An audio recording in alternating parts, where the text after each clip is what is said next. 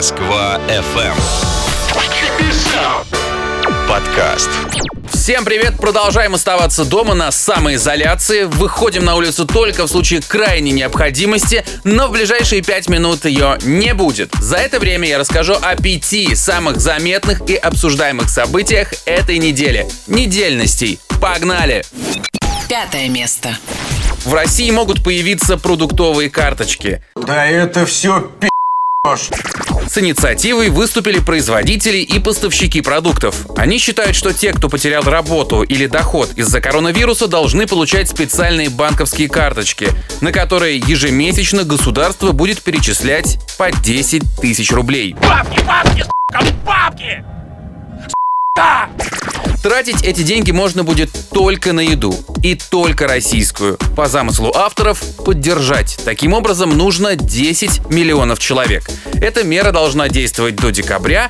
На все про все потребуется почти триллион рублей. Ой, блестяще! Блестяще! Пару лет назад ввести продуктовые карточки хотели в Минпромторге, но тогда на это денег не нашли. Сейчас-то, конечно же, их дофига. Четвертое место. Вычислить по IP, найти и наказать. Общественная палата предложила ужесточить наказание за оскорбление и угрозы в интернете.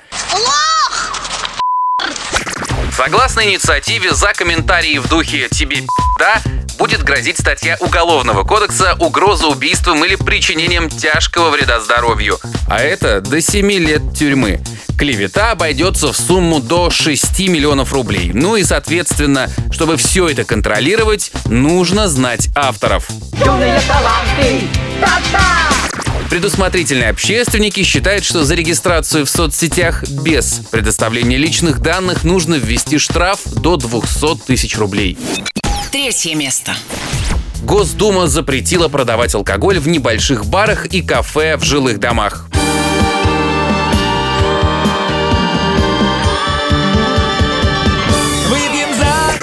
Наливать спиртное будет нельзя, если площадь заведения меньше 20 квадратных метров. Это минимум. При этом региональные власти могут и увеличить это число. Продавать горячительное можно будет только с 8 до 23 часов. Позже ни-ни. Здесь вам не курорт, калаш мне в зад.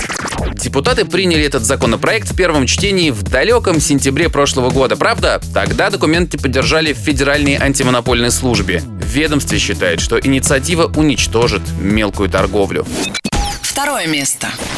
Завершилось расследование по делу о крушении самолета «Сухой Суперджет-100» в Шереметьево. Обвинения предъявлены командиру Денису Евдокимову. По версии следствия, в результате его ошибок погиб 41 человек. После взлета в лайнер попала молния, управление перешло в ручной режим, а пилоты получили разрешение вернуться в аэропорт. Согласно материалам дела, Денис Евдокимов совершил посадку с превышением скорости, а также большим углом атаки. Именно это привело к подпрыгиванию самолета и его последующим ударам о взлетно-посадочную полосу. Стойки шасси пробили топливный бак, и самолет загорелся.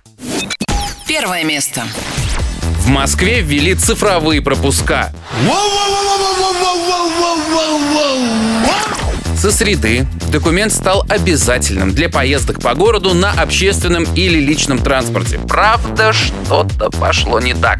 Из-за полицейских проверок в метро образовались огромные очереди. Люди стояли вплотную друг к другу. На въездах в город появились уже подзабытые за последнее время пробки. ГИБДД сузила дорогу до одной полосы. Сотрудники останавливали машины и спрашивали у водителей пропуска. Ваши документы. Вы меня остановили по какой Что причине? значит причина Вы остановки? представились? Имею Объясните право. мне вы причину остановки. Сергей Собянин назвал эту ситуацию критичной и обсудил ее с руководством городской полиции. Теперь сотрудники выборочно контролируют наличие документа, а вскоре это вообще будет делаться автоматически. Такой была эта неделя. Ставьте лайки, делитесь этой записью, подкасту 5 звезд, комментарии, вот это вот все. Оставайтесь дома, здоровья и пусть все будет хорошо. Пока! Москва FM. Подкаст.